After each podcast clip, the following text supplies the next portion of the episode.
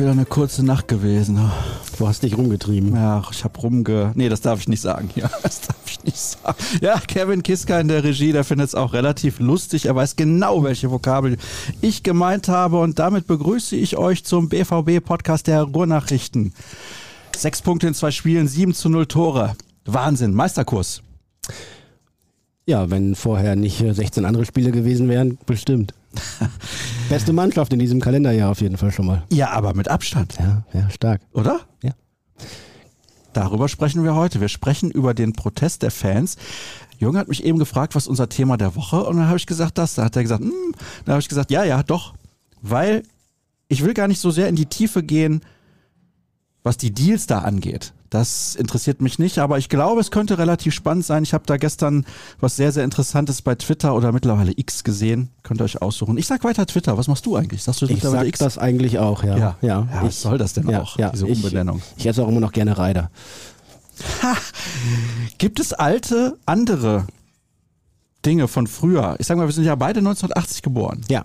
Und du hattest ja schon Geburtstag Ja, in diesem richtig. Jahr. Happy Birthday. Danke, danke Du siehst auch gleich zwei Jahre älter aus. Das Ja, boah, ich fühle mich auf jeden Fall auch zwei Jahre älter, das kann ich dir sagen. Also der Kollege Staat äh, hat eine Schnapszahl jetzt da. Mm, ja, genau, 33. Ja. Also, was wollte ich sagen? Ob du Dinge hast von früher, aus den 80ern zum Beispiel, w- wo du sagst, ja, äh, das hätte ich auf jeden Fall gerne zurück oder das ist schade, dass es das nicht mehr gibt.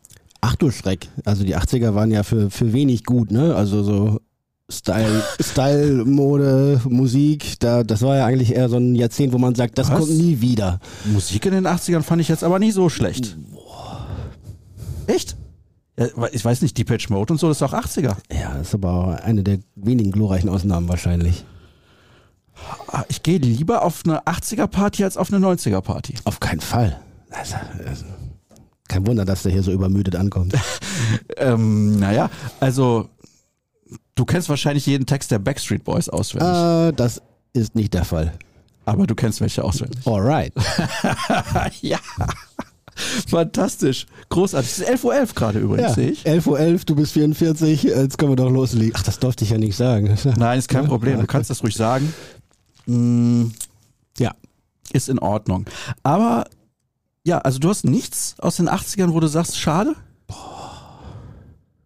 In den 80ern musste man sich hinten im Auto nicht unbedingt anschnallen.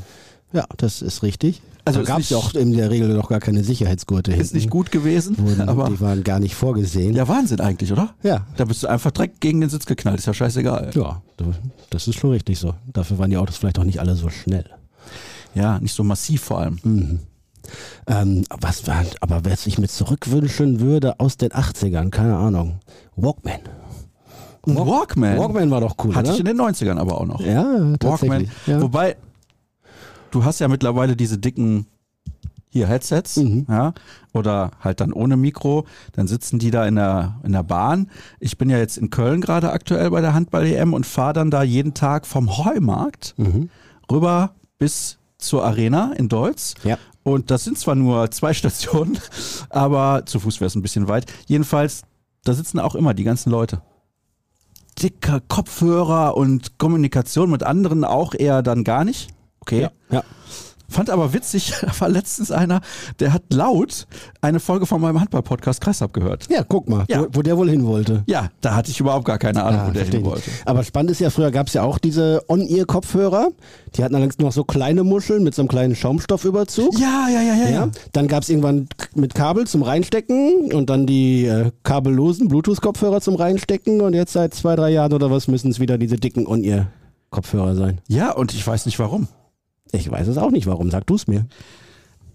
Ich kann es dir nicht Ist sagen. das stylischer, wenn man so einen äh, halben Helm auf dem Kopf hat?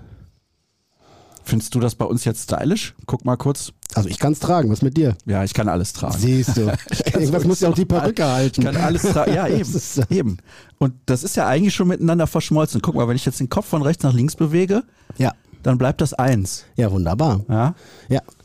schön. Das ist alles ein Walkman. Ja, Aber aus den 80ern, da war ja wirklich nicht viel. Ich vermisse aus den 80ern, dass es damals kein Internet gab. Das Ich wäre wahrscheinlich dann jetzt arbeitslos, aber generell war das alles so entschleunigt Ja. in der Nachbetrachtung. Mag natürlich auch deswegen so sein, weil ich damals 0 bis 10 Jahre alt war. Auch das wird dazu beigetragen haben. Aber natürlich war äh, der Lauf der Dinge ein bisschen langsamer, als er heute ist. Keine Frage. Ob ich mir eine Zeit ohne Internet zurückwünsche, ich glaube, das wäre für, eine, für, für einen Zeitraum, für einen beschränkten Zeitraum mal richtig äh, wohltuend. Boah, da kommst du so, richtig runter. So richtig Digital Detox. Boah, ja, da kommst du komplett runter. Ja. Machen wir. Ab jetzt, ab Minute sieben. Ach so, ja. Ach so. Jetzt haben sich die Leute gewundert, warum ist denn da eine Pause? Weiß ja nicht, was er sagen soll. Ganz Nee, gefährlich, ne? Pausen. runterkommen. Pausen, da weißt du. Ja, Pausen im Podcast, Ja, dann denken schwierig. die, was? Muss ich vorspulen? Man müsste einfach eine Minute mal schweigen Ja. und dann denken die, Mensch, was ist mit meinem Gerät los? Das gab es früher auf Platten doch manchmal, dass nach dem letzten, letzten Track gab es dann irgendwie zwei, drei, fünf Minuten Pause und dann kam nochmal so ein Nachgeplänkel. Nachgeplänkel. Ja, ja, oder noch ein Song, ein versteckter Song irgendwo hinter, hinter Track Nummer Okay. 14. Vorgeplänkel Ja. haben wir dann kurz. Vor, hier. ach Gottchen. Lauteste BVB-Publikumsreaktion. Ach du Schreck.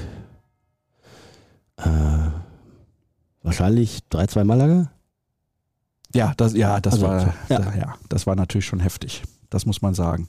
Oder hier 1 zu 0 für Köln. Ja, war auch laut. War auch laut. Aber ich glaube, die Malaga-Nummer, das war schon Wahnsinn. Beatles oder Stones? Beatles. Ja, würde ich auch sagen. ACDC oder Metallica ist beides nicht meine Musik. Ja, da war dann eher Metallica. Rammstein oder Five Finger Death Punch? Ja, auf jeden Fall die anderen. Ja, beide nicht. Ja, so kann man es natürlich auch sagen. Richtig mies ist natürlich für unsere Generation Ärzte oder Tote Hosen. Ja, da sind wir wieder bei den 80ern, da bin ich bei den Ärzten. Hab ich ja da, um, um noch was, darf ich noch eine Anekdote aus den 80ern hervorkramen? Ja, natürlich. Wir sind ja hier in der Beim- 80er-Sendung. Bei meiner also Freunde zum Zelten eingeladen und bei meiner Schwester aus dem Zimmer äh, eine Ärztekassette rausgeklaut, den Kassettenrekorder gesteckt, Batterien rein und dann bin ich mit den Jungs so irgendwie dann über die Felder gespaziert und äh, das war sehr cool. Ja, das hört sich doch nach einer schönen Zeit an. Das war eine schöne Party, ja. Manche, also der eine Freund spricht mich immer noch jedes Mal drauf an, wenn ich ihn wieder treffe. Wie wir damals mit einem äh, Kasi auf der Schulter und zu den Ärzten hier rumspaziert sind. Jetzt pass auf, Alphaville oder Modern Talking? Ach du Schreck, keins von beidem. Modern Talking. Ja, nein, Alphaville. Ja, die mit dem Cadillac von Geronimo. Das ist natürlich ein Hm. tolles Auto. Nicole oder Lena? Lena. Mhm. Ja, das würde ich auch sagen. Schlager oder Rock? Rock? Ja. Hm. Ich bin's bei, es, dann, boah, ist schwierig. SUV oder Coupé? Hm, Ich bin kein Freund von SUVs. Ich will jetzt nicht alle verunglimpfen, die sowas fahren, aber ich weiß nicht, ob man für die Fahrt vom äh, Haus bis zum Kindergarten oder bis zur Grundschule die anderthalb Kilometer sein Kind in so einen Panzer stecken muss und dann die. Nein, das muss man definitiv nicht. Man sollte es auf jeden Fall lassen, So. weil es Blödsinn ist. Und das auch noch auf, also die Straßen im Ruhrgebiet könnte man mittlerweile denken, man braucht so ein Allradfahrzeug, aber äh, eigentlich nein. Dann würde ich fragen wollen, ob man mit dem Coupé dann so schön durch die Toskana cruist. Dann würde ich auf jeden Fall das Coupé nehmen. Mhm. Ganz klar. Audi oder Benz? Da gehe ich mit dem Audi. Habe ich selber mal gefahren. Und du? Ich bin kein, also ich bin kein Autonah. Mir ist das ziemlich egal. Mittlerweile hat Audi die besseren Designs, finde ich. 1909 Talk oder Kreisab? Ja, 1909 Talk natürlich. Alter, sorry. 1909 Talk muss man aber auch ehrlicherweise sagen, kommt selten. Kreisab kommt aktuell täglich von der Handball-EM. Mhm. Jeden Tag wird da durchgeknallt. Wunderbar. Nächste Sendung schon wieder. Heute spielt Deutschland. Ja. Kommen die ins Halbfinale? Ja. Pass auf, die werden schon im Halbfinale sein, bevor das Spiel ist.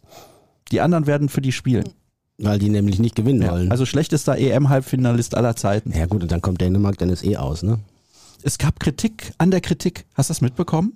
Kritik an der Kritik an den Trainer, oder was? Nee, nee, nee. Kritik, dass die Medien, also Juri Knorr hat kritisiert, dass die Medien kritisiert haben. Ja.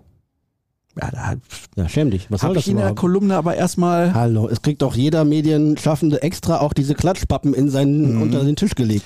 Wenn die Scheiße spielen, dann Ja. spielen die Scheiße. Dann kann man das auch mal sagen. Ja, das war gegen Österreich auch der Fall. Ja, so. Und dann sind sie hinterher überrascht, dass man sagt, die haben Scheiße gespielt. Mhm. Man schreibt ja auch, sie haben super gespielt. Ich habe jetzt nach Ungarn geschrieben, nach dem Ungarn-Spiel. Was war ein tolles Spiel, super Leistung, habe ich das auch geschrieben. Ja. So, mache ich ja auch. Ja. Muss ja auch erlaubt sein. Da sagt der, sagt der Juri tatsächlich zu mir, ja, wir könnten dann äh, erstmal alle gemeinsam versuchen, hier viel zu erreichen und dann nachher könnten wir dann Kritik bringen. Mhm. Das ist aber nicht unsere Aufgabe. Ja, ich, ich kenne das ja auch hier von Borussia Dortmund, wo es Mhm. ja dann häufiger heißt, äh, wir wollen doch alle, dass der BVB erfolgreich ist. Ja, Von mir aus gerne, Ja, sie können wegen mir jedes Jahr die Champions League gewinnen. Da Meine bin ich der Erste, der das gut findet. meine Aufgabe ist aber nicht die, äh, die äh, in den Himmel zu schreiben Ja, und nur freundliche Fragen zu stellen. den 1909 Talk, den seht ihr natürlich noch auf unserer Plattform. Da war Sebastian Kehl zu Gast. Ja. Das Ding hast du ja zum ersten Mal moderiert. Hat's Spaß gemacht? Das hat viel Spaß gemacht. Ja, es war tatsächlich viel Vorbereitung, Organisation etc., aber der Talk an sich hat äh, richtig Spaß gemacht. Ja, es freut mich. Ich hatte leider noch nicht die Zeit, ihn zu sehen. Ach, Ja. dann musst du das Video an oder andere hier nochmal nachholen. Ja. Wir könnten ja überlegen, den auch mal, wobei es wird so viel schon als Podcast angeboten, ne? Es gibt inzwischen ein reichliches Angebot. Seit wir, seit wir den Trend gesetzt haben vor fünf Jahren, gibt es richtig viel. Zu ich den vor zehn Jahren mit Kreis abgesetzt habe und Jürgen mittlerweile sieben Jahre. Sieben. Wir sind im Sommer acht Jahre auf Sendung hier mit dem BVB-Podcast der Rohnachrichten. Ach, deswegen bist du jetzt ja auch schon Mitte Acht 40. Jahre, Ja, ja. Ist schon klar. Ja, ich habe hier mit 20 angefangen. und das sind ja hier, äh, RN-BVB-Jahre sind doppelte Jahre. Das, Das sind Hundejahre ja, sozusagen. Ja, ja, kann ich das einmal kopieren, die Aussage, und dann noch meine Chefredaktion vorspielen? Danke. Ja, ja, genau so ist das. Ja, so, komm, lass uns über Fußball reden. Ja, und wir reden natürlich über das Spiel in Köln. Ja, Ich war auch im Stadion ich auch. und muss sagen, erste Halbzeit war wieder dürftig. Zweite fand ich deutlich besser, haben natürlich auch davon profitiert, dass der FC jetzt nicht so viel Qualität auf den Platz bringt, sollten wir vielleicht nicht vergessen. Trotzdem meiner Meinung nach eine große Leistungssteigerung im Vergleich zu den ersten 45 Minuten. Ich muss aber sagen, natürlich macht er noch Fehler im Positionsspiel, ihn Marzen. Und er macht auch Fehler in Zweikämpfen und defensiv wird da jetzt nicht in den nächsten fünf Monaten zum Weltklasse-Spieler werden. Aber was der spielerisch dieser Mannschaft weiterhilft, alleine die Vorbereitung zu dem einen Tor, boah, Zucker, wirklich, muss ich echt sagen. Und das ist das meiner Meinung nach, was Borussia Dortmund in der Hinserie massiv also wirklich massiv gefehlt hat, das was Rafael Guerrero nämlich immer gebracht hat in den letzten Jahren, dass er von dieser Position aus eine Art verkappter Spielmacher gewesen ist. Genau wie Marzen übrigens. Marzen ist in Köln auch regelmäßig dann vor ins Mittelfeld und hat die Position nicht gehalten, genau wie der Rafa früher. Aber anscheinend hilft das dieser Mannschaft massiv weiter. Wie hast du es gesehen? Ja, ich würde sogar zum Teil widersprechen, denn äh, er hat nicht seine Position nicht gehalten, sondern hat seine taktische Aufgabe erfüllt. Äh, und die war ganz klar, dass er sich äh, dann, wenn die Mannschaft im Dreieraufbau ist, sprich Meunier, dann Süle, Schlotterbeck vorschiebt auf die Sechs zu Sally Özcan, also in, in die Mitte reinzieht, um da eine weitere Anspielstation zu bieten und so, dass du einen 3-2-Aufbau hast äh, und eben mit den Spielern davor viele, viele Dreiecke auf dem Platz bilden kannst und weil er eben A, ein richtig gutes Positionsspiel hat, weil er weiß, wo er sich hinorientieren muss, weil er B, den Ball fordert und will, das ist ja auch äh, nicht bei allen Dortmunder Feldspielern immer der Fall so, ähm, sondern wirklich Angebote macht, aktiv sich einbringt, auch ohne Ball und dann eben die technischen Fähigkeiten hat, selbst auf, auf engem Raum in, in, in schwierigen Situationen äh, sich da durchzusetzen, den Ball sauber zu verarbeiten und weiterzuleiten. Und das war ein unglaublicher Mehrwert für das äh, Spiel von Borussia Dortmund. Ihr habt ja vorige Woche auch nochmal über das Thema Spielaufbau etc. gesprochen. Und ich glaube, in, in Darmstadt haben sie sich noch nicht so richtig getraut, um ihn auch erstmal noch anzuschauen. Aber in Köln war das äh, von Marzen stark gelöst und für den BVB äh, ein absolutes Upgrade, was, was die Arbeit mit dem Ball angeht. Es hat natürlich ein bisschen gedauert. Ich glaube, insgesamt kam der Mannschaft dann doch wieder entgegen, dass sie ein frühes Tor erzielt hat. Es war dann in der ersten Hälfte, ja. Die Frage ist halt auch immer, wie viel Risiko sie dann schon gehen. Und wie viel Risiko der Gegner geht. Und Köln, ja, die hatten am Ende mehr Ecken, deutlich mehr Ecken als Borussia Dortmund, aber weißt du, das ist ja auch völlig egal. Und manchmal haben sie die zweite oder dritte, dritte Ecke bekommen, weil die erste so schlecht war und dann hat einer wieder zur Ecke geköpft. Aber ich fand das auch vor der Pause, mh, also es war nicht schön anzusehen, aber ich hatte nie das Gefühl, dass da vom FC wirklich irgendwie Gefahr ausgeht. Mhm. Ja, also Dortmund war auch, auch vor der Pause schon deutlich besser als beim Auswärtsspiel in Darmstadt. Und es geht dann um die Prioritäten, wenn du sagst Risiko, wie viel ja oder wie viel nein. Ähm, ich glaube, Köln hatte bis zur Pause nicht, nicht einen nennenswerten Torschuss. Und äh, das war natürlich ein Hauptaugenmerk. Einfach mal nichts zuzulassen und dann von den drei, vier, fünf Möglichkeiten, die der BVB in so einem Spiel in jeder Hälfte bekommt, äh, dann eine zu nutzen. Das hat geklappt. Das war jetzt noch nicht wirklich glänzend, keine Frage, aber äh, das war auch nicht die Aufgabe. Und solange die Kölner noch gewittert haben, dass sie noch irgendwie ins Spiel zurückkommen könnten, ähm, muss man natürlich auch voll dagegenhalten. Dann gab es nach der Pause direkt nach wieder ein Pfiff, so fünf bis zehn Minuten, wo der FC auch mal gute Einschlussmöglichkeiten hatte. Ähm, aber mit dem 2 zu 0 und dann spätestens mit dem 3 zu 0 war das dann ja auch erledigt.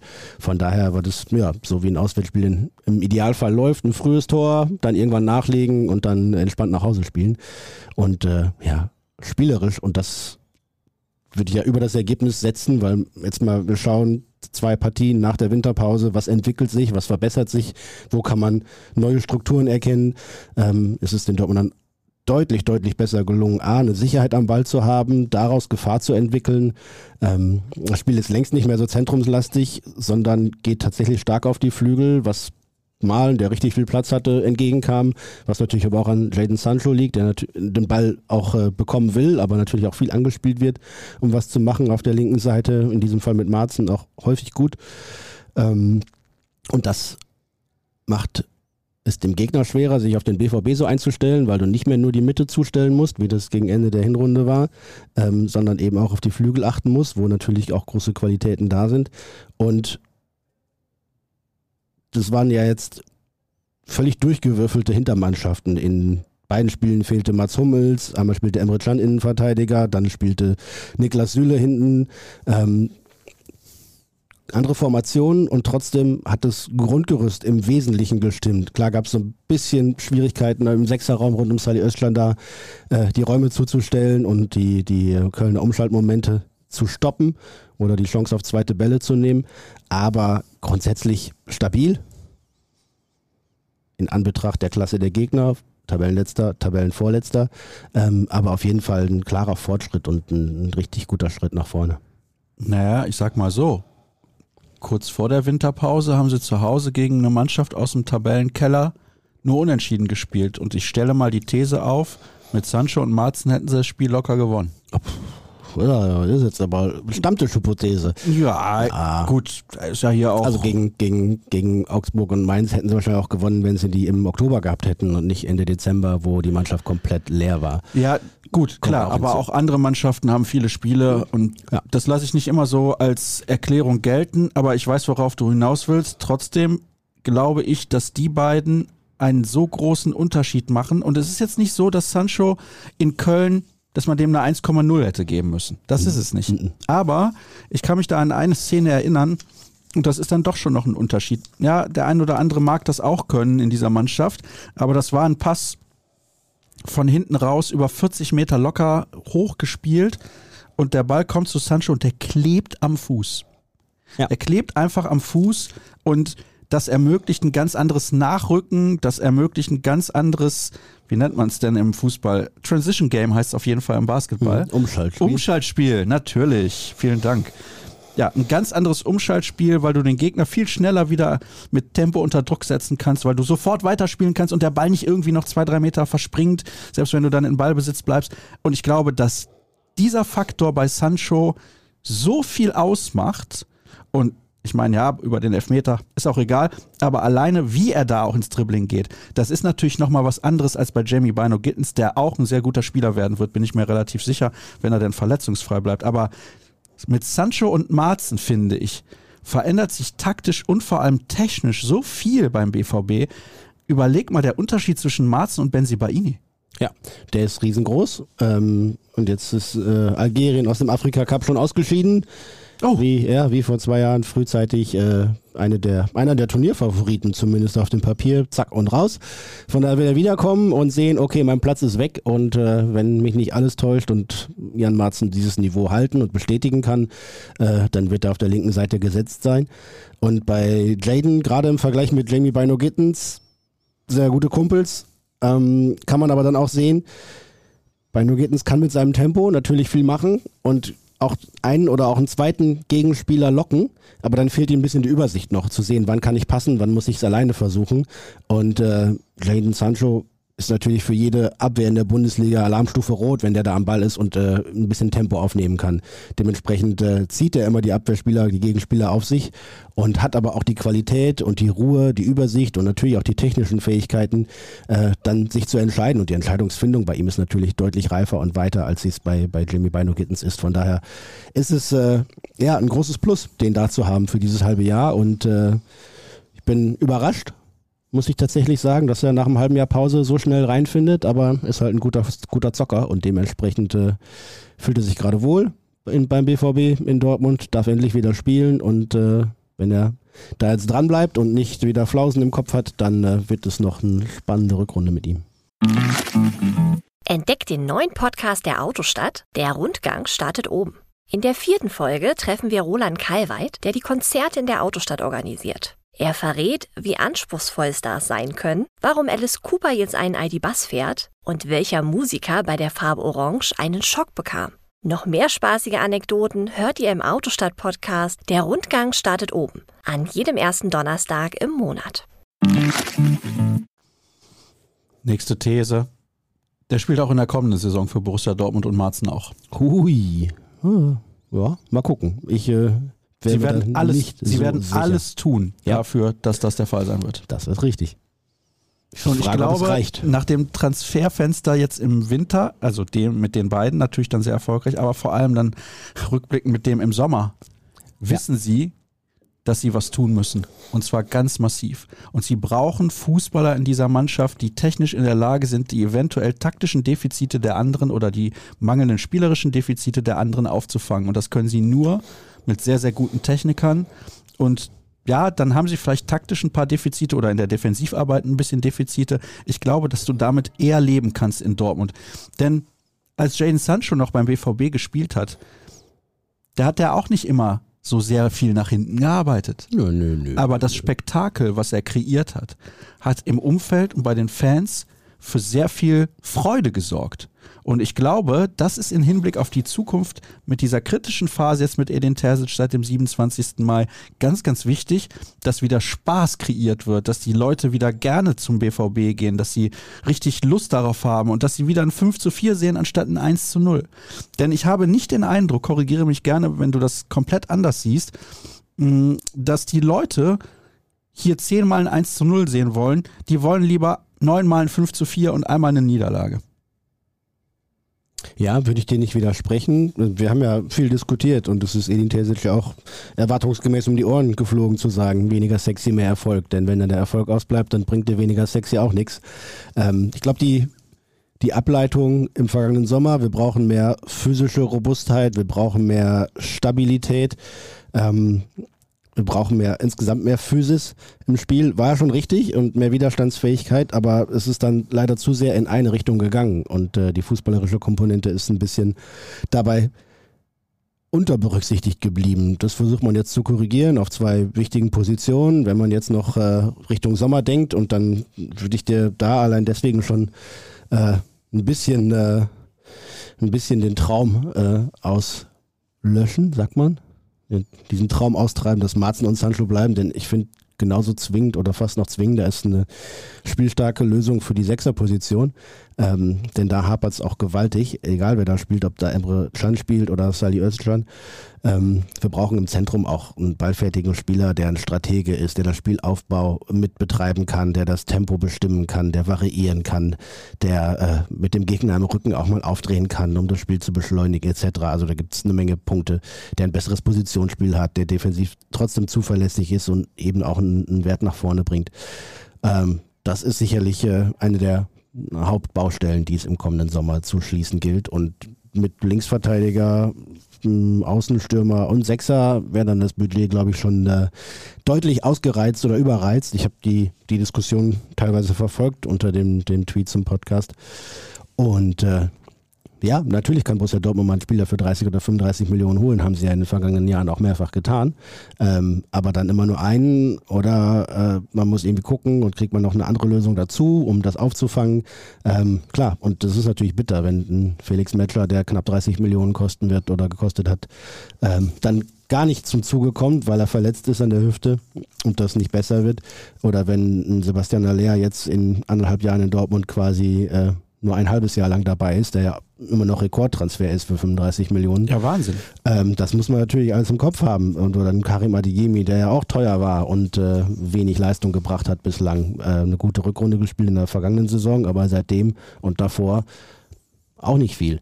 Ja, also klar kann der BVB auch mal richtig Geld in die Hand nehmen, um fertige Spieler zu holen, die am besten sofort weiterbringen. Aber Adeyemi und Metzler waren keine Spieler, die fertig waren und äh, sie sind auch noch weiter davon entfernt, auf dem Weg dahin fertig zu werden als komplette Spieler. Ähm, und wenn man so viel Geld in die Hand nimmt, dann würde ich doch erwarten, dass da jemand äh, kommt, der eben komplett ist und äh, der Mannschaft dann auch dementsprechend sofort ein Gerüst bieten kann und, und Hilfestellung leisten kann in allen Phasen des Spiels. Das ist bei den großen Investitionen in den vergangenen zwei, drei Jahren nicht so wirklich gelungen. Einer von Adeyemi und Malen wird den BVB im Sommer verlassen und Joe Rayner bis dahin sowieso.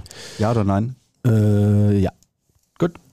Dann hätten wir uns geeinigt und kommen gleich natürlich zu den Hörerfragen, aber wir beschäftigen uns jetzt mit der Geschichte rund um diesen Protest.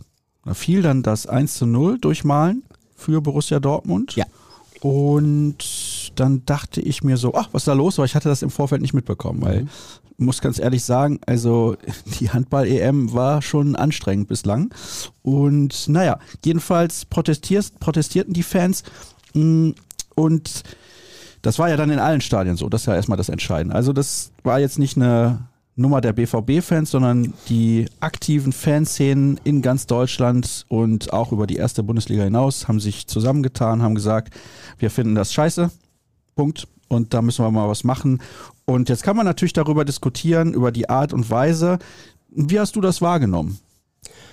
Ich äh, habe das sehr konzertiert wahrgenommen. Das ist mal das Erste. Ähnlich wie beim vorletzten Spieltag vor, der, vor Weihnachten, das war in Augsburg war es dann, als es akut war mit dem, mit dem DFL-Entscheid, ähm, wo auch bundesweit in allen Stadien abgestimmt von den Szenen, von den Ultras äh, gleichlautende Banner hochgehalten wurden, gleichlautende Sprechchöre äh, zu hören waren.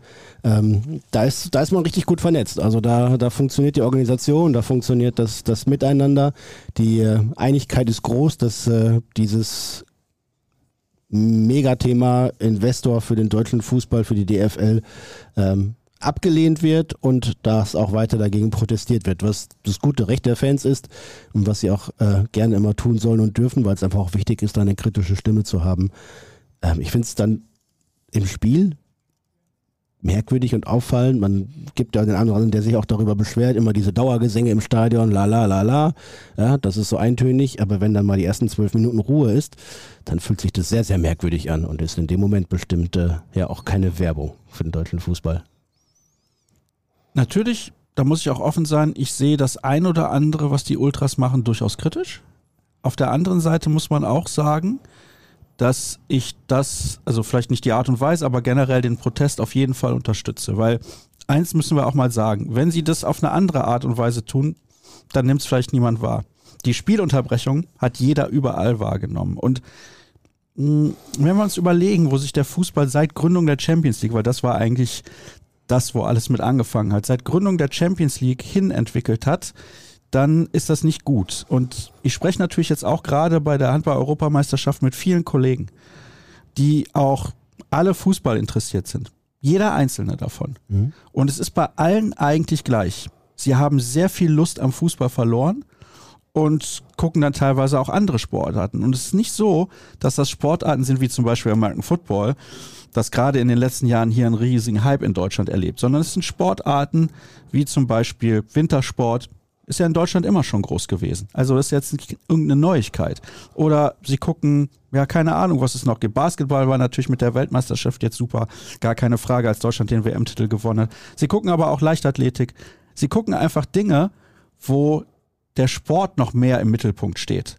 Und wo es nicht nur darum geht, dass irgendwie Kohle reingeholt wird. Und wir sollten eigentlich in Deutschland froh sein, dass wir so eine aktive Fanszene haben. Wie gesagt, ich sehe auch Dinge kritisch, aber dass wir eine Fanszene haben, die aktiv ist, wo Stimmung ist auf den Tribünen, wo nicht wie in England nur gesungen wird, wenn die eigene Mannschaft irgendwie gewinnt oder gerade ein Tor schießt. Ja, es ist auch eine spezielle Atmosphäre dort, verstehe ich auch mit diesem, wenn auf einmal eine Aktion ist, das hat auch was, ja.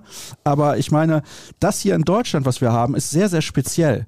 Und wir haben viele Fans, die auswärts unterwegs sind. In Spanien beispielsweise, da gibt es fast gar keine Fans, die in die anderen Stadien fahren. Die sind immer bei ihren Heimspielen und das war's dann. Oder in England kommen die Fans ein paar Minuten vor Anpfiff.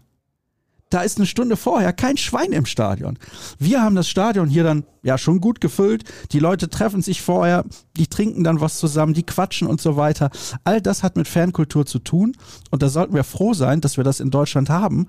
Und ich sag's dir ganz ehrlich, wenn sie keinen Investor gefunden hätten oder die ganze Sache geplatzt wäre, dann gewinnt ein deutscher Verein eben kein Europapokal. Ist mir völlig Wumpe, ob die international erfolgreich sind oder nicht. Ich glaube auch, dass das für 80 Prozent der Fußballfans in Deutschland so gilt. Denen ist egal am Ende, ob Borussia Dortmund in der Champions League ins Viertelfinale kommt alle drei Jahre oder ob sie in der Gruppenphase ausscheiden. Es interessiert nicht. Es interessiert die Leute in Deutschland tatsächlich, was in der Bundesliga ist. Die ist in den letzten Jahren dermaßen unspannend und langweilig geworden, muss ich ganz ehrlich sagen. Da habe ich ganz viel Lust auf den Fußball verloren. Ich gehe zum BVB ins Stadion, ich gucke die Spiele, wir berichten hier zusammen darüber. Aber insgesamt, wenn du das betrachtest, ist die Entwicklung eine absolute Katastrophe. Und deswegen finde ich den Protest gut und richtig, auch in der Art und Weise, weil er für sehr viel Aufmerksamkeit gesorgt hat. Und mir soll doch bitte keiner erzählen, dass mit diesem mickrigen Investorendeal jetzt auf einmal so viel Geld auf den Konten der Bundesligisten ist, dass sie in den nächsten Jahren in der Champions League oder im Europapokal alles abräumen. Ist doch Blödsinn. Entschuldigung. So, jetzt bitte. So, ähm, ja, kann ich, teile ich ganz viel von dem, was du gesagt hast. Ähm, zum einen, der Protest ist nicht nur berechtigt, sondern er ist auch wichtig und richtig.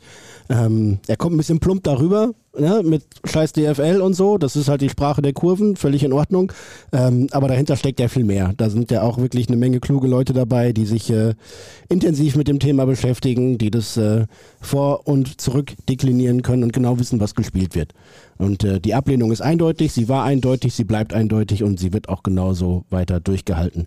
Völlig gut und richtig. Ähm, einschränkend dazu muss ich sagen, das ist natürlich ein Teil der Fans, der eine wesentliche Rolle spielt, eine zentrale Rolle spielt, aber eben auch nur, keine Ahnung, 15 oder 20 Prozent der Stadiongänger. Das muss man sicherlich einordnen in dem Fall. Und äh, bei der Kritik am Deal bin ich zu 100 Prozent bei dir, anstatt dass wir nachhaltig in Strukturen, in Talententwicklung, in bessere Akademien, in bessere Ausbildung investieren, äh, kommt da viel Geld ins System auf einmal wieder. Das wird dann äh, hier und da rausgeschleudert, ohne dass man wirklich sicher sein kann, dass es dem die entsprechenden Renditen bringt, die man dann abstottern muss an den Investor. Und äh, ich glaube ja nicht, dass deswegen der Fußball in Deutschland ein Hauch besser wird.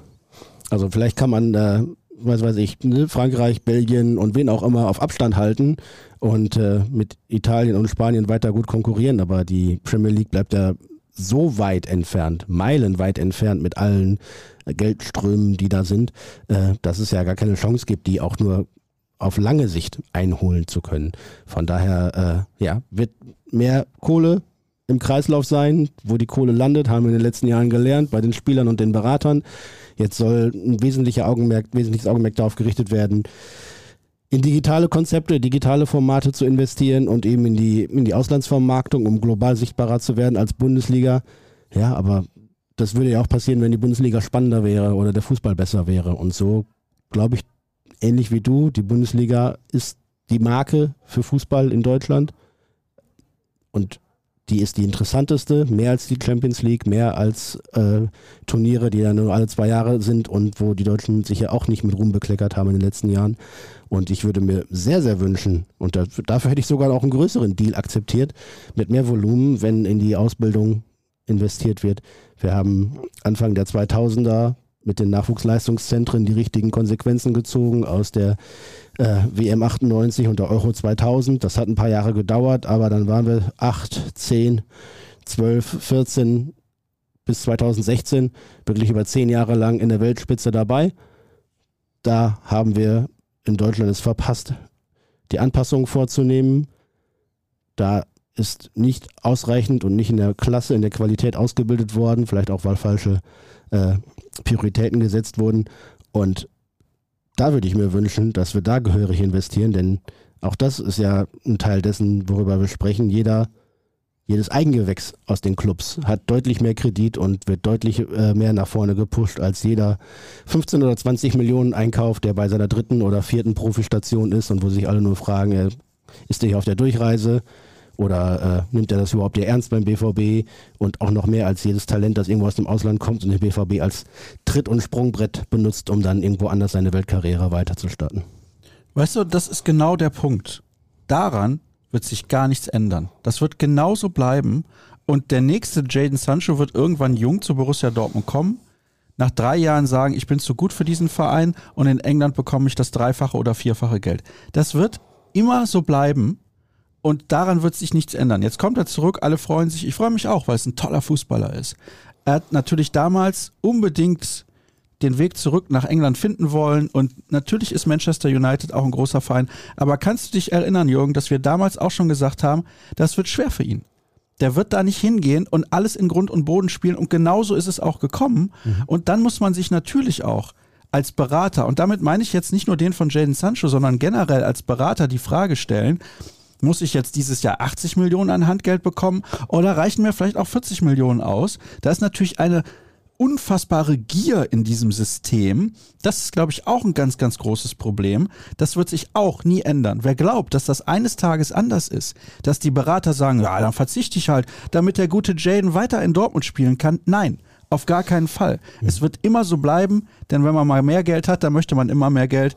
Ist ja bei uns auch so, wenn wir als Kind irgendwie mal 10 D-Mark gespart hatten, dann fanden wir das toll, wenn wir vielleicht mal 20 D-Mark gespart haben. Das ist ja auch alles nachvollziehbar. Das sind natürlich andere Sphären und Summen, aber es ist naiv zu glauben, dass das irgendwann anders sein wird. Die Premier League, du hast es gerade gesagt, die ist meilenweit voraus.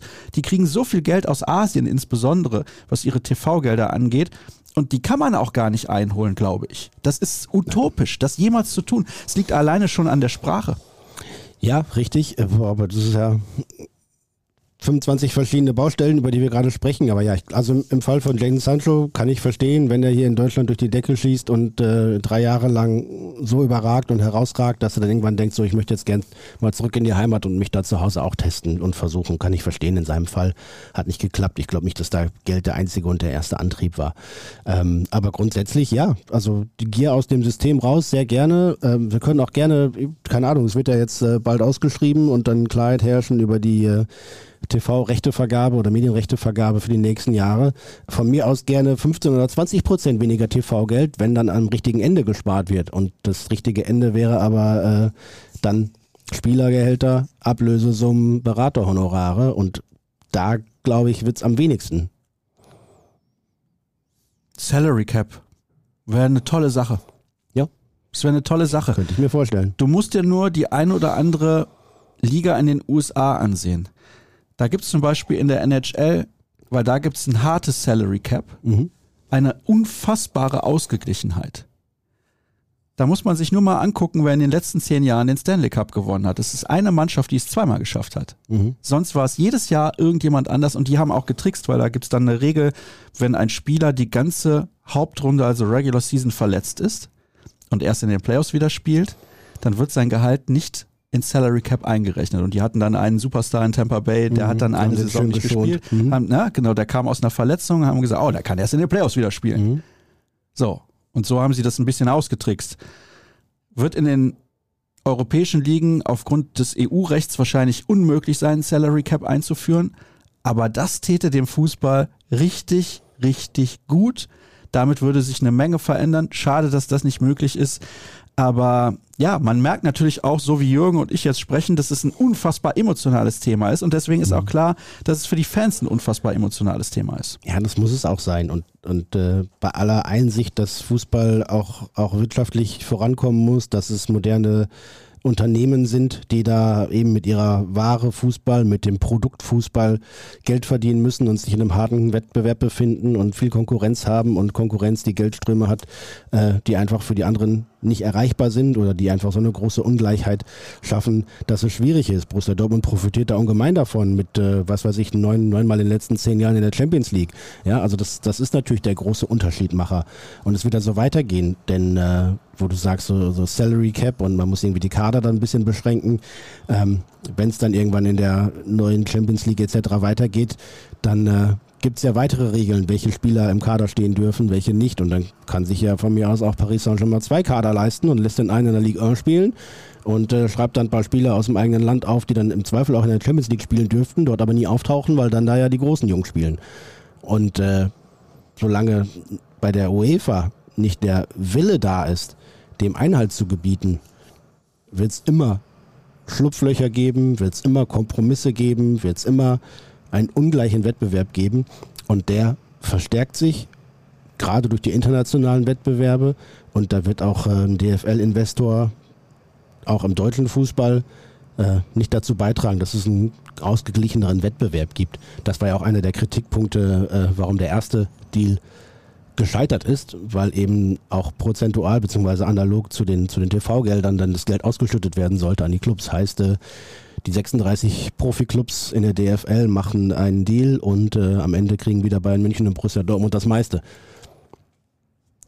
Kann ich mir vorstellen, dass der ein oder andere Funktionär aus anderen, aus anderen Ligen äh, da keinen Bock drauf hatte. Ist ja auch nachvollziehbar.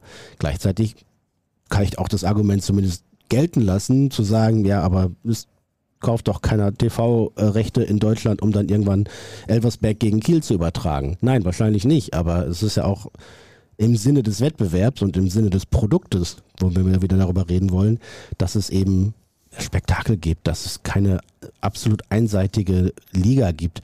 Das Schöne an der zweiten Liga ist ja, dass man immer denkt, okay, die drei sind Favoriten und dann steigen doch drei andere auf, weil es eben dann enger ist, ja, enger beieinander aber, ist. Aber weißt du, das Bundesliga ist ja immer die Diskussion. Es kommen dann die Leute und sagen, sorry Jung, es kommen die Leute und sagen, ja, Heidenheim in der ersten Liga, Augsburg, Darmstadt interessiert doch überhaupt niemanden, Leipzig und Hoffenheim mag auch keiner. Okay, das sind nochmal Sonderfälle. Aber die, die ich zuerst genannt mhm. habe, die scheinen in den letzten Jahren deutlich bessere Arbeit gemacht zu haben als Schalke 04, als der erste FC Kaiserslautern, als der Hamburger SV, als Fortuna Düsseldorf.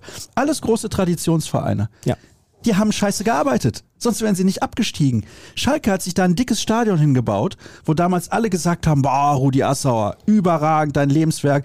Die sind aber finanziell auch ein bisschen dran kaputt gegangen. Muss man auch sagen. Dann haben sie viele falsche Entscheidungen getroffen. Ja, da kann auch zum Beispiel, keine Ahnung, Elversberg nichts dafür. Das ist doch nicht deren Problem und deren Fehler. Also tut mir leid. Dafür kann man die doch nicht bestrafen. Und ja, jetzt kommt ein neuer Deal und am Ende geht wieder die meiste Kohle an Bayern und Dortmund. Finde ich nicht richtig. Tut mir leid. Ohne die 16 anderen Mannschaften in der Liga, wenn immer nur die Bayern gegen Dortmund spielen würden, dann würden die Leute auch irgendwann abkotzen. Dann wäre es ihnen auch nicht äh, richtig genug. So, jetzt wird dieses Jahr vielleicht Bayer Leverkusen deutscher Meister und sagt der ein oder andere, ja, Werkself und Kohle von Bayer 04. Den Verein gibt es schon seit 1904. Du meinst die Betriebsfußballmannschaft? Die Betriebsfußballmannschaft, ja. Aber du weißt, worauf ich hinaus will. Ich weiß, worauf also du hinaus Also man muss das differenzieren ja, und einordnen. Ja, und das klar. ist natürlich ein unfassbar schwieriges Thema. Ja. Und es sind so viele Einzelinteressen, ne, die, die es gibt ja keinen, keinen, keinen homogenen Schluss da im Endeffekt, sondern äh, natürlich hat Elversberg einen anderen Anspruch als äh, Bayern München. Und natürlich äh, ist das auch in Ordnung so, dass es da ein Gefälle gibt in der wirtschaftlichen Leistung, in der sportlichen Qualität etc. Ähm, aber das Gefälle ist mir einfach zu steil und zu groß, wenn ich überlege, wie weit Dortmund als Nummer zwei in Deutschland schon hinter den Bayern liegt, was den, was den, äh, den Etat für den Profikader anbelangt. Und dann kommen da noch ansatzweise Leipzig und Leverkusen mit und dann kommt schon wieder lange nichts mehr. Und das, äh, das Gefälle ist zu krass. Das muss ausgeglichener sein, damit es eben funktioniert. Und da wünsche ich mir nicht nur bei den Fans eine Einigkeit in der Ablehnung des Investors, sondern auch unter den Funktionären, die es ja letztlich entscheiden, äh, eine Einsicht und eine Einstimmigkeit darin, dass man gemeinsam den Fußball voranbringt, denn davon profitieren letztlich alle. Dass es da unterschiedliche Ansichten gibt, welcher, welcher Weg der richtige ist. Klar, ähm, dass man aber zwei, drei Versuche starten kann und starten muss, um eben das gesamte Produkt Bundesliga aufzuwerten und äh, eben alle davon profitieren zu lassen. Das ist für mich äh, gesetzt eigentlich. Aber da bin ich wahrscheinlich zu sehr Fußballromantiker und zu wenig Kaufmann, um das äh, da irgendwie durchbringen zu können. Fandest du das Thema der Woche jetzt gut? Ja, also wir haben ja jetzt einen Riesenbogen gespannt. Also das, da war da Weil war du jetzt vorher nicht so drin. sicher warst. Ah, Ja. soll man Ja, darüber reden? Also, und ich, kreativer Protest und man kann auch da irgendwie äh, Schokotaler in Gold glänzend auf den Platz werfen. Nette Reaktion von Gregor Kobel. Ich habe erst überlegt, ob ich einen esse, aber das wäre vielleicht dann auch ein falsches Zeichen gewesen. Aber Wobei er hätte Niklas Süle ja einen. ja, genau, hätte Niki Das hätte, überra- das hätte ich wirklich überragend gefunden. Wenn er dem Süle noch so einen Schokotaler aufgemacht hätte und hier, Niklas, komm, nimm. Ja, Gregor Kobel sagte zumindest als Schweizer wäre es ihm schwer gefallen, bei der, bei der Schokolade nicht gleich Ja. zuzugreifen. Ja, ich Aber- weiß nicht, haben uns die Hörer letztens gefragt, Ja. wir sollen, sollen Länder nennen, die für Schokolade bekannt sind? Ja, ist das so? Ja, ja, ich kann sein. Irgendwo habe ich das, war das hier. Wenn es hier war, habe ich es schon wieder vergessen, aber ich habe nicht vergessen, dass das ein Thema war. Auf jeden Fall ist die Schweiz dafür bekannt für gute Schokolade. Mhm. Belgien ist bekannt für gute Schokolade. Ja, ja, aber ja, genau, aber ganz anders dann schon wieder. Ne? Franzosen? Nee, welches Land ist denn noch bekannt für Schokolade? Weiß ich nicht, weiß ich nicht. Die lila Kuh kommt auf jeden Fall aus Österreich, das weiß ich. Und wenn die gemolken wird, da kommt ja Schokolade direkt raus. Mhm, ja. Ja. Die, die aus Milch und Kakao. Ja, genau. Die Milchkakao. Kakao.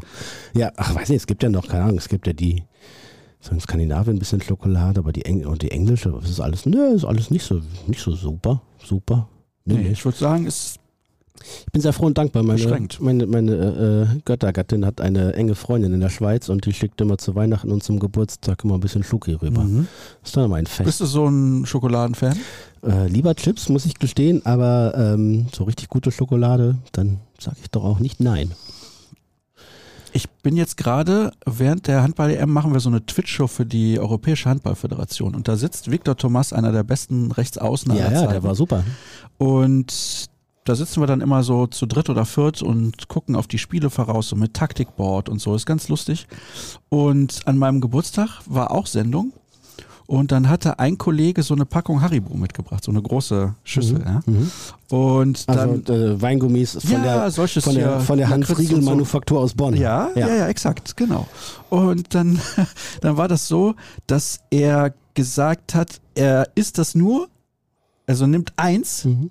Nur weil ich Geburtstag habe. Sonst würde er keine Candies, also diese Art von Süßigkeiten essen. Und der hat so lang auf dem kleinen Ding rumgekaut. Es war wirklich Wahnsinn. Also er hat sich wirklich, er hat sich wirklich nur für mich quasi, hat er sich die Überwindung gegeben Stark. und hat gesagt, er isst zum Beispiel äh, Chips oder sowas. Das Mhm. ist der. Ja, Aber diese, diese süßen, Lecker. ja, zu Recht, ja, ist richtig. Viktor Thomas war der, der 2016 im EM-Finale an Oh. den Wolf warm geworfen hat, ne? Wir ziehen ihn jedes Mal damit Ja, auf. sehr schön, danke. Und Spanien ist ja jetzt auch als Mhm. einer der Titelkandidaten in der Vorrunde schon ausgeschieden. Und ja, das war relativ lustig. Aber er hat sehr, sehr viel Humor und er hat dann auch sich selber irgendwie ein bisschen auf die Schippe genommen, weil wir zwei, dreimal auch dann, weil Wolf natürlich so gut gehalten hatte, zwei, dreimal dann darüber gesprochen haben und dass ich mich noch sehr gut daran erinnern konnte, dass ich neben einem Kollegen gesessen habe, nach den ersten beiden Fehlwürfen von Viktor Thomas, direkt in den ersten fünf Minuten, habe ich gesagt, Deutschland wird dieses Spiel locker gewinnen. Mhm.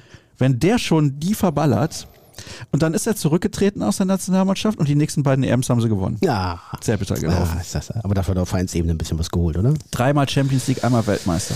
Ja, gut. Hat- Kann ich jetzt nicht mit prahlen. Also in, in keiner Sportart. Nee, du bist aber hier Triathlet Ja, und damit kommen wir zu AD, den glaub ich, Hörerfragen. ja. Zu den Hörerfragen, die sich nicht damit beschäftigen, aber jetzt muss ich mal gucken. Vielleicht fangen wir aber erstmal mit einer anderen an. Und zwar, ah ja, da habe ich sie auch schon. Da wir heute einen Triathleten am Mikro Mm. haben, geht meine Frage auch in diese Richtung. Der Kader des BVB macht auf Hawaii den Ironman. Wer wären die ersten drei? Frage an Sascha, welche drei Handballer der Nationalmannschaft wären gegebenenfalls schneller? Uiuiuiui. Also die fittesten BVB-Akteure im Triathlon. Da, da müsste ich mal tatsächlich durchgehen. Das ist eine sehr spannende Frage. Ich würde ja schon wahrscheinlich bei den meisten beim Schwimmen irgendwie äh, krachen scheitern. Aber wer hat denn so immer mit die besten aus... Früher hätte ich gesagt Erik Durm, da war es einfach. Oh ja. Er- Erik, Erik Durm war ein, ein Laktatwunder. Und Ähm, Pichot? Ja, der konnte auch, also solange er richtig gesund war und so, äh, Marathon laufen, also er spielt ja noch. bei LKS Ja, bei LKS. Gostalkovic oder so? Ich glaube so ähnlich. Ja, ja, genau. Ich glaube aber relativ weit unten. Ja, ja, aber das reicht ja. Ja, auch finde ich auch witzig, dass er das macht. Ähm, wer ist denn so richtig mega fit? Hm, Sally Özcan? Sally ist ein, ist ein richtiger Athlet. Kommt natürlich äh, eben nicht von der Leichtathletik, sondern von der Schwerathletik als Mhm. alter Ringer, Kölner Schule. Ähm, aber der, der ist schon echt ein, ein Monster. Also da tut's auch weh, wenn man gegen den prallt. Das ist äh, unangenehm für alle Gegenspieler. Der ist Spitze dabei. ja, und dann drüber harte Pakete an Muskeln. Ja. Äh, ja, also es, ja, Ausdauer dürfte ihm aber auch liegen, traue ich ihm gut zu. Ähm, wer ist denn noch richtig, richtig, richtig gut fit? Hm, gute Frage. Ich kann dir auf jeden Fall sagen, Ich glaube, Nico Schlotterbeck wäre so vom, vom, äh, von der Persönlichkeit her einer, der das, der das gut könnte. Ich glaube, der, der kann sich, kann sich reichlich quälen und so. Ich weiß jetzt nicht, wie einer hat hier geschrieben, Süle würde untergehen beim Schwimmen. Mm, Ja, man darf nicht mit Neo schwimmen, Hawaii. Ist zu warm, das Wasser immer. Also da gibt's höchstens so einen, so einen Swimsuit, äh, der hält dann nicht so richtig über was. Aber nein, ich glaube nicht, dass der untergeht. Ihr seid unfair. Nein, das war ich jetzt. Hm. Das hat gar keiner geschrieben. Also ja, ich denke nochmal drüber nach. Also ist eine sehr berechtigte Ich Frage. würde sagen, auf jeden Fall Rune Darmke bei den Handballern. ja, Ich glaube, der hätte gute Chancen. Lukas Mertens auch die Außen generell einfach. Die anderen sind zu schwer. hm. Holt man einen Sechser Laie. Ach, jetzt ist ja noch das Transferfenster offen. Um Natürlich. Gottes Willen, Und es zieht ja auch hier wie Hechtsuppe. Speer Angelwein steht's offen. Ähm, raus geht wahrscheinlich Gio Reyna. Nach Nottingham? Gut möglich. Das ist zumindest der Club, der, sich Hood, jetzt, der, der Club, der sich jetzt mal gemeldet hat und gesagt hat, okay, wir können uns das vorstellen. Oh, ich habe einige Leute gesehen, die dann geschrieben haben, als das Gerücht jetzt aufkam, dass ein Kollege in die Welt gesetzt hat, aber der ist gut informiert, deswegen glauben wir mal, dass Nottingham da angefragt hat. Ja, ist auch bestätigt, kann Ja. ich dir bestätigen. Und da haben dann einige gesagt, ja, die haben letztens für irgendeinen so einen Durchschnittsspieler aus der achten Liga, das ist übertrieben formuliert, 15 Millionen gezahlt, dann könntest du für den Giovanni aber auch mal 30 zahlen. Das wird aber nicht so kommen. So viel wird man nicht kriegen. Also kann man ja versuchen, aber ich glaube, das wird scheitern. Ähm, ja, natürlich hatte er vor zwei, drei Jahren noch einen ganz anderen Marktwert von 40 Millionen und mehr, aber aktuell eben nicht. Ähm, was ja auch seine Situation erklärt oder andersrum seine Situation erklärt, den, den äh, Fall beim Marktwert. Ähm, ich tue mich total schwer mit dieser Personalie, muss ich ganz ehrlich sagen, weil ich ihn einfach unfassbar gerne Fußball spielen sehe, weil er besonderes Gespür hat für den Raum, für Situationen, weil er technisch alle Möglichkeiten hat, ähm, weil er ein toller Passspieler ist, weil er auch ein ordentlicher Abschlussspieler ist. Und äh, ich eigentlich auch immer an diesen BVB-Plan geglaubt hat, dass er der Zehner der Zukunft nach Marco Reus wird. Ähm, aber nach Lucien Favre unter Marco Rose und jetzt Edin Terzic stagniert seine Entwicklung, wenn nicht sie sogar rückwärts verläuft. Und äh, klar sind die Vorwürfe immer noch die, die gleichen und die alten. Er ist äh, in der Defensivarbeit äh, zu nachlässig, zu schwach. Er ist äh, nicht konstant fit und gesund, ne? fällt halt immer wieder aus mit irgendwelchen Verletzungsproblemen. Er ist äh, ja nicht mental vielleicht nicht der stabilste und der stärkste. Ähm, Das spricht ja alles für einen Wechsel in die Premier League. das spricht alles für. Ja, aber kann auch sein, dass er da plötzlich aufblüht und du fragst dich, hey, das ist doch der, der es bei uns jetzt irgendwie die letzten anderthalb Jahre nicht gepackt hat. Ähm, ich würde es ihm wünschen. Ähm, bitter. Er hat vergangene Saison sieben Tore geschossen. Das Ja, ist für einen, ja, der ja. fast nur von der Bank kam, nicht so schlecht. Das ist richtig, ähm, aber es waren tatsächlich auch nur so, ne? Also wichtige Tore, aber dann späte Joker-Tore.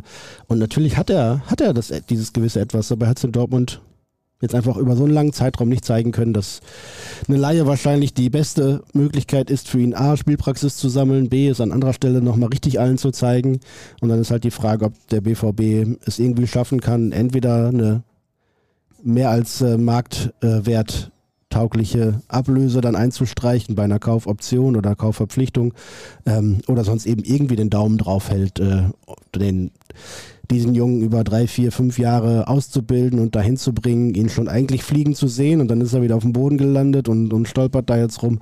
Wenn der jetzt komplett woanders durchstartet und du hast dann vielleicht nur, weiß nicht, 15 Millionen für ihn eingenommen, dann täte er schon weh. Also Borussia Dortmund hat da nicht wirklich ein gutes Händchen gehabt bei den Verkäufen in den letzten Jahren und äh, nochmal einen Spieler unter Wert gehen zu sehen, wäre schon, wär schon schlimm. Bei Holland konntest du nichts machen wegen der Aufstiegsklausel. Bellingham bleibe ich bei, ist eigentlich zu billig verkauft, äh, zumal dann ja noch mit weiter Verkaufsbeteiligung und Abgaben etc. dann auch zu wenig beim BVB tatsächlich gelandet ist. Ähm, Akanji war krass für knapp 20 Millionen oder sowas, ne? ein Spieler, der Stammspieler ist beim Champions League-Sieger äh, und äh, beim besten Team aus der Premier League. Äh, auch wenn es dann kurz vor knapp war und man froh war, ihn noch irgendwie loszuwerden, weil er ja auch nicht bleiben wollte. Aber knapp 20 Millionen war natürlich viel zu wenig. Dann hast du jede Menge Spiele ablösefrei gehen lassen, wie Guerrero, wie Dahut. Ähm, also bei der Generierung von Einnahmen durch Verkäufe hat Borussia Dortmund in den vergangenen Jahren nicht alles richtig gemacht. Das ist nett auf den Punkt gebracht mit dem letzten Satz und Grüße an Sebastian Kehl an der Stelle. Hm, wo war denn die Frage? Ah, wie ist eure Meinung zu der Sancho Füllkrug Elfmetersituation? Für mich hat Fülle richtig gehandelt, wenn er vom Trainer als Schütze ausgewählt wird, muss er schießen. Das ist das Beste fürs Team und Sancho muss sein Ego hinten anstellen. Ja, 100 Prozent. Hab die Diskussion auch ehrlich gesagt nicht verstanden. Ja, also ich da, auch nicht.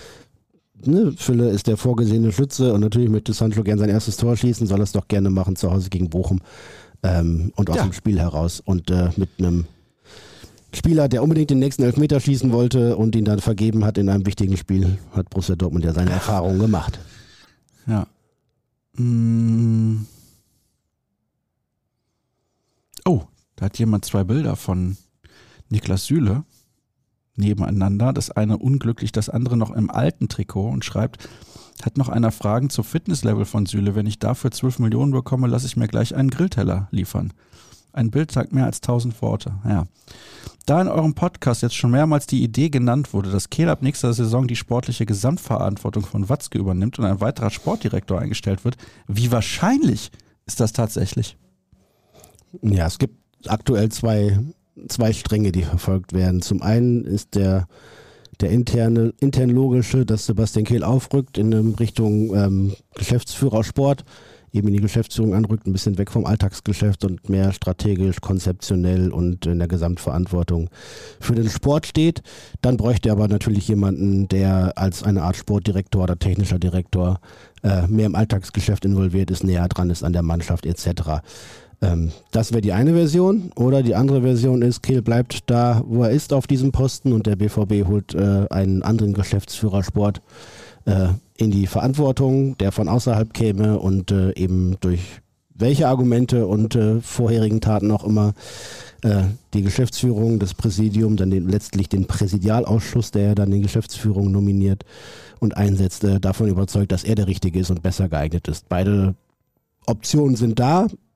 Ich würde auch in der Tendenz aus dem Bauch heraus davon ausgehen, dass es Kehl plus X wird ähm, und eben andere Aufgabenbereiche von Hans-Joachim Watzke an, an Carsten Kramer und äh, gegebenenfalls auch Thomas Dress übergehen in der Geschäftsführung, die beide bleiben werden. Ähm, aber auch die andere Variante ist denkbar. Da gibt es äh, auch Gespräche mit potenziellen Kandidaten. Da wird mal vorgefühlt, könntest du dir das vorstellen, um eben möglichst viele verschiedene gute Optionen zu haben, aus denen man sich dann Richtung Sommer für die aktuell bestmögliche oder best, am besten erscheinende zu entscheiden. Ja oder nein? Bitte wirklich nur Ja oder Nein. Neppe im Sommer holen? Ja oder nein? Ja, eine von beiden musst du dir aussuchen. Ja, Also, ja oder nein? oder nein? Bitte. Ja, weiß was ich. Kehl plus Neppe wäre natürlich auch eine Option. Ja oder nein? Ja, Sehr gut. Mucki in die Startelf. nein. Jamie Bino Gittens eher gesetzt als Adiemi, wenn fit. Nein. Am Ende der Saison Platz 3. Ja. Champions League Viertelfinale. Nein. Uh, Hast du es gesagt? Brunner ab Sommer Profimannschaft. Ja, Im Sommer spielstarken Sechser kaufen. unbedingt. Unbedingt, ja. Es sind einige, die geschrieben haben, von wegen, im Sommer wäre genug Geld da. Ich lese eine Sache da Ja, ja, ich habe exemplarisch das ja vor. eben angesprochen auch schon. Ne? Das Ja. ist eine Debatte. Ja, die Bellingham-Boni werden fällig bei Einsätzen, dem Erreichen der Champions League und dem Gewinn der Champions League. Zudem, wenn er im Team of the Year der FIFA steht. Diese 25 Fil- Fil- Entschuldigung. Diese 25 Millionen müssten doch ausreichen, um Marzen fest zu verpflichten. In meinen Augen in beiden Spielen bester Mann. Und jemand anders hat das auch nochmal erklärt, dass es Augenwischerei wäre, sozusagen eine andere Vokabel hatte er genutzt, fällt mir aber gerade nicht ein. Und da war die Aussage auch, kann doch nicht sein, dass da das Geld nicht für ausreicht.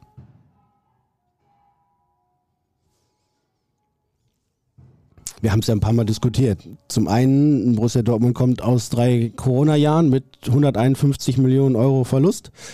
Ähm, dementsprechend liegt nicht so viel Geld auf der hohen Kante, dass man mal einfach raushauen kann. Äh, zum anderen, Ablöse heißt ja nicht, ich bekomme 100 Millionen und kann 100 Millionen wieder ausgeben, sondern Ablöse heißt, dafür muss ich Steuern zahlen und Abgaben. Dann bekommt noch irgendwie der Ausbildungsverein eine Entschädigung. Dann gibt es noch ein bisschen was für den Berater dazu oder davon ab. Ähm, und dementsprechend hat es der BVB auch relativ offen kommuniziert, dass man so 60, 65 Prozent der Bellingham-Millionen reinvestieren kann. Das ist eigentlich im vergangenen Sommer schon komplett geschehen wieder Plan, weil dann irgendwann im August klar wurde, okay, mit Sebastian Haller, das funktioniert so nicht, wir müssen noch einen Transfer machen, wir können noch einen Transfer machen und dann hat man Niklas Füllkrug geholt. Ähm, Yusuf Paulsen zum Beispiel war ja ein anderer Kandidat gewesen, äh, hätte sich das auch irgendwie vorstellen können, aber dann wollte Leipzig immer mehr Geld, weil ein Spieler zum direkten Konkurrenten etc. Und dann ist es Füllkrug geworden. Ähm, ist ja auch nicht verkehrt, wenn man den deutschen Nationalstürmer Nummer 1 holen kann, der Torschützenkönig war. Über seine Qualitäten können wir sicherlich noch einen eigenen Podcast machen. Aber ähm, das war ja nicht falsch. Aber damit war das Wesentliche aufgebraucht. Und äh, jetzt gibt es halt das Ziel und die Chance, einen Kader ein bisschen zu verändern, ein paar Großverdiener perspektivisch loszuwerden. Verträge laufen aus bei Marco Reus, Mats Hummels, Thomas Meunier, denn, äh, Marius Wolf, äh, dazu so Spieler wie Matteo Morey. Ich glaube, es sind insgesamt acht, kann das sein? Oder sind zumindest acht bei denen, die, die, die potenziell im Sommer äh, auf der Kippe stehen. Und das wird die Möglichkeit geben, im Gehaltsetat ein bisschen was zu machen, ein bisschen Geld freizuschlagen. Bei Spielern, denen, deren Vertrag ausläuft, bist du natürlich dann blank und kriegst nichts dafür und dementsprechend wird es im nächsten Sommer keine riesengroße Transferoffensive geben können. Ähm, ein bisschen Geld wird aber trotzdem da sein, gerade wenn vielleicht Viertelfinale Champions League erreicht wird und mit der Aussicht nächstes Jahr in der erweiterten Champions League nochmal ein paar Millionen mehr zu verdienen, dann, dann wird auch Geld vorhanden sein, aber du wirst nicht irgendwie Sancho für 40 und Marzen für 30 und noch einen spielstarken Sechser für 30 holen können. Das ist, glaube ich. Äh, ja, verzichte auf den Sechser. Oh, ich würde es anders machen, aber gut. Da können wir drüber sprechen. Ja, das machen wir in einer der nächsten Ausgaben. Denn wir haben ein bisschen Zeitdruck. Gleich steht hier die nächste Aufzeichnung an. Moin aus Nordfriesland. Wir haben heute mit einem Dänen in Hamburg, Slowenien gegen Dänemark angesehen und sind nun auf der Heimfahrt zurück in den höchsten Norden.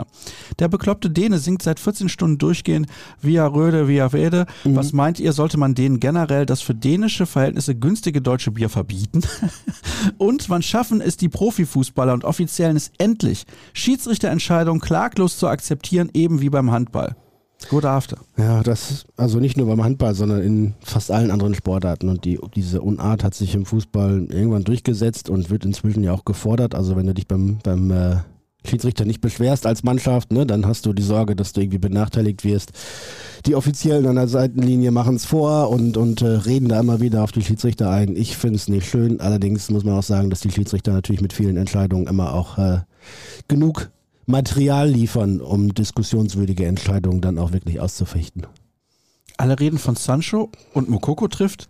Ich will diesen hochbegabten Spieler endlich aufblühen sehen, aber ich sehe seine Position in diesem System nicht. Er wäre eher ein spielender zweiter Stürmer aller Elba neben Bobic.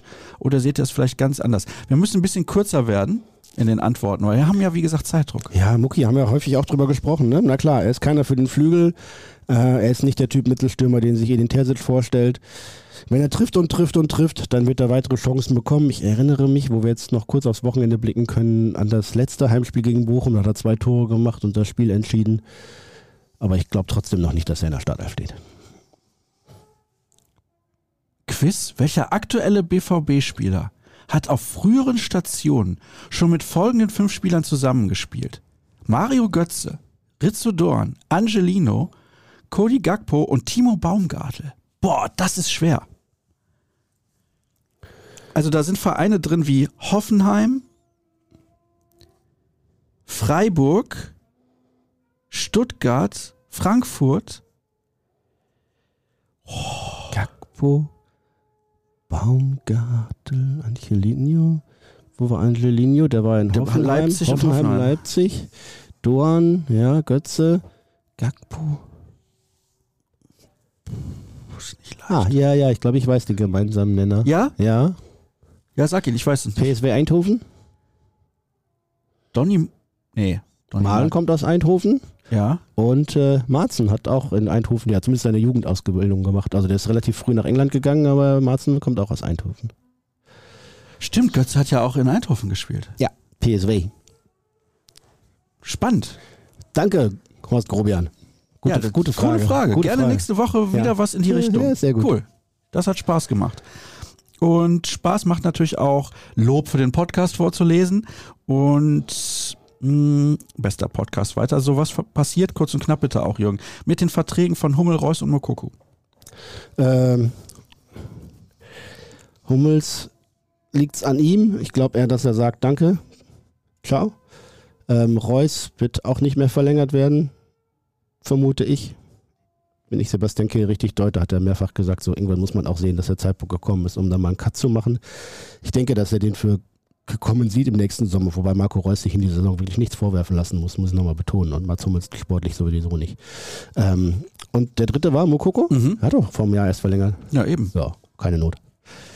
Bitte Jürgen nicht mehr tippen lassen. Die letzten Male lag er extrem falsch. Wirklich? Ja, du hast gesagt, dass die aus den nächsten sechs Spielen, also es war vor so, dem ja, ja, Augsburg-Spiel, aber 18 18 Punkte. Ich habe gesagt, man muss das aus diesem Spiel Ja. 18 Punkte holen. ja, ja, klar. Ja, gut. Ich tippe nichts mehr.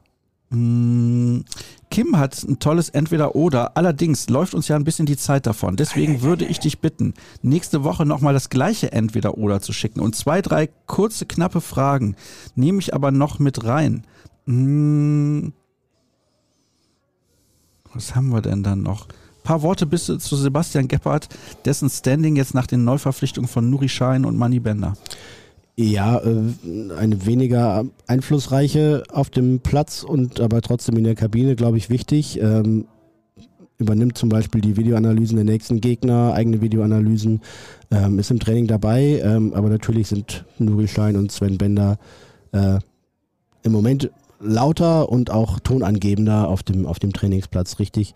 Ähm, Kepi, glaube ich, so uneitel und so wenig interessiert an Öffentlichkeit etc., wie er ist, äh, stört das inhaltlich wenig, äh, das Äußere weniger, solange er inhaltlich da weiter mitarbeiten kann. Und ich glaube, dass er da äh, sich selbst nicht wichtiger nimmt, als es nötig ist. Man muss hier immer bei Flo die Sportteams aus den Städten der NFL, NBA und so weiter, NHL, Magic Baseball nennen. Ja? Bist du da schnell drin? Nein? Okay, dann mache ich das eben. Mhm. Ja, Aber da muss ich dich ja fragen. ja, frag mich mal, was sind die Teams aus Boston, San Francisco und Philadelphia? Okay, komm, Boston machen wir schnell. Boston Celtics, Mhm. Red Sox, Mhm. Boston Bruins. Bruins, Eishockey Ja, und und ähm, New England Patriots. eigentlich ja, genau. Phila- ja, nicht schlecht, Jürgen. Nicht schlecht dafür, dass du keine Ahnung hast, wie du Sie- gerade sagtest. siehst du? Philadelphia, NBA, Ähm, Philadelphia 76ers. ja, NHL, Äh, weiß ich nicht. Flyers, Flyers, NFL. Flyers wollte ich sagen. Philadelphia Eagles. äh, Ja, NFL? und in der Major League Baseball keine Ahnung. sind es die Phillies. San Ja. Francisco hat kein NHL-Team, aber eins in der Major League Baseball. Also lass mich überlegen. Weiß ich nicht. Das sind die Giants. In San der Francisco NFL sind es die 49ers? Ja, okay. Und in der NBA sind es so ein bisschen verkappt die Golden State Warriors. Ja, genau, das ist ja deren State Arena ist jetzt, ja- glaube ich, mittlerweile Ja, dort ja. steht. Auf jeden Fall nicht mehr in Oakland wie früher. Ja. Mm, Ja, wie gesagt, Kim, schick doch bitte nächste Woche nochmal das gleiche Entweder-Oder. Das machen wir sehr, sehr gerne. Und da sind noch einige Sachen. Wie gesagt, zwei Minuten, drei Minuten haben wir noch, dann müssen wir raus hier Meinst aus dem du? Studio. Ja, ja, das schaffen Guck wir. mal, kurz in die Regie. Haben wir noch zwei Minuten? Ja, zwei also Minuten 1, haben wir noch. 1,30. Ich antworte 1,30, schnell. Ja, gut. Mm, David Donko ist im Dschungel gelandet. Wer von euch Hm. beiden wäre der bessere Dschungelkandidat? Echt? Ja, also ich würde komplett abkacken. Also du kommst ja nicht mal in Köln zurecht. Ja, eben. Also Dschungel bin ich. Nein, das stimmt nicht. Das stimmt nicht. Ich komme in Köln sehr gut zurecht. Und da hat uns noch jemand geschrieben, letzte Woche ging es ja um die Schlümpfe Ach du Schreck. und da wurde dann erklärt, Ach dass doch, ich. äh, das wurde mir zugetragen. ja, Wir werden ja auch, auch von Beratern gehört. ist das so? Ist so. Ja, schöne Jetzt, Grüße. Äh, kürzlich mit einem telefoniert und der äh, war sich nicht mehr so ganz sicher. Ich habe ge ich hab getippt, dann haben sie mich bestimmt als äh, Schlaubi-Schlumpf irgendwie da War das so? verteufelt. Ja, er meinte ja. Ich habe das nicht gemacht, das hat der Gast dann zugeordnet. Das war letzte Woche Kevin Pinnow, oder? Genau, ne? Ja. Ja, der hat das gemacht. Hier gab es noch fürs Vorgeplänkel besetzt diese zehn Filmhauptrollen neu mit ehemaligen BVB-Leuten. Nein. Aber ich habe nicht mal die Hälfte dieser Filme gesehen. Ei, ei, ei. Von daher kann ich das gar nicht, kann ich gar nicht mitreden. Bitte nächste Woche haben wir ein bisschen mehr Zeit für Schabernack. Ja, Ja. ist gar kein Problem. Da lade ich Dirk ein, der hat am meisten Spaß an Schabernack Ja, im ist- da- Podcast. dafür ist also wenn es einen gibt, der daran Spaß hat, dann ist es Dirk Krampe. Deswegen werde ich den auf jeden Fall einladen. Ja, heute ein bisschen kürzer, nicht mal eine Stunde 15. Hm, Es liegt daran, ich bin ja extra aus Köln angereist, aber ich finde persönlich ist der Podcast einfach besser als auf Distanz und deswegen nicht von Köln nach Dortmund geschaltet, sondern nur hier. Wir nehmen gleich noch, also die Kollegen machen das, einen Wohnzimmer-Talk auf. Mhm. Ja. Dürfen wir schon verraten, wer dann zu Gast ist? Das denke ich doch. Mhm. Also vielleicht ist es, ja, je nachdem, wann man das hier hört, kann man das dann auch schon sehen. Ja, klar. Ja. Ja. Mhm. Und wer kommt? Also äh, die Katja moderiert. ja. Mhm. Cedric Gebhardt ist dabei, Mhm. als Experte aus unserer Redaktion. Ja, und lassen wir den externen Gast offen. Ich habe ihn noch nicht gesehen. Ich habe ihn auch noch nicht gesehen. Ja, wir dürfen ihn, Doch, wir dürfen ihn nennen. Wir dürfen wir, Ja? Sie nicken. Wir dürfen sagen, Ja. dass äh, na, Mike Tulberg kommt, der U19-Trainer und äh, vor dem Start in die zweite Saisonhälfte von Borussias A-Jugend und äh, ich glaube zu dem einen oder anderen Top-Talent, das bei den Profis anklopft, kann er auch was erzählen. Lohnt sich bestimmt. Mike äh, ist ein äh, guter Erzähler und äh, da zur Moderation bei Mike reicht es eigentlich auch immer nur zu fragen und und dann antwortet Ja, und dann, wie dann, ist es? dann antwortet der sechs Minuten und du hast das Wesentliche schon erfahren. Und wie ist es? er war ja auch hier im Podcast und ist großer Handballfan. Ja, als Ganz, äh, ganz als großer Däne. Handballfan. Ja. Und ja, genau. Und ich meine, wenn ich es richtig im Kopf habe, hat seine Mutter mal in der Nationalmannschaft gespielt. Ist das so? Ja, ich bin mir aber nicht sicher. Auf jeden Fall Handball, großes Thema. Natürlich auch bei Kreisab täglich. Ah nein, warte, da ist die Werbung, da ist die richtig eingeblendet. Das so bitte. sieht's nämlich aus. Ja. Drei Monate für nur drei Euro rn.de slash bvb Podcast minus Angebot. das Kommt kann man sich ganz Kommt- einfach merken. Geht einfach auf rn.de slash bvb. Da Und dann landet ihr bei uns und wir freuen uns über jeden, der uns unterstützt. Folgt at Jürgen Kors bei der Plattform, die er Twitter nennt. Folgt at NBVB, äh, nochmal, at rnbvb bei Twitter und bei Instagram. Bei Facebook sind wir auch unterwegs. Folgt mir bei Twitter unter at Sascha Start, genau wie bei Instagram. Da werdet ihr überall fündig. Ganz viel BVB-Inhalt. Und dann seht ihr mich nächste Woche wieder. Jürgen nicht, du bist jetzt weg. Ähm, ich bin jetzt weg, nein, noch nicht. Ab Anfang Februar bin ich Ab weg. Ich Anfang bin erst- Februar. Noch, noch bin ich da. Ja, dann sehen wir uns nicht mehr. Ja, vielleicht werde ich ja noch Mach's mal, gut. Vielleicht werde ich ja noch mal eingeladen. Ja, dann, nicht. wenn du wieder da bist. Das war's. Bis zum nächsten Mal. Tschüss. Tschüss.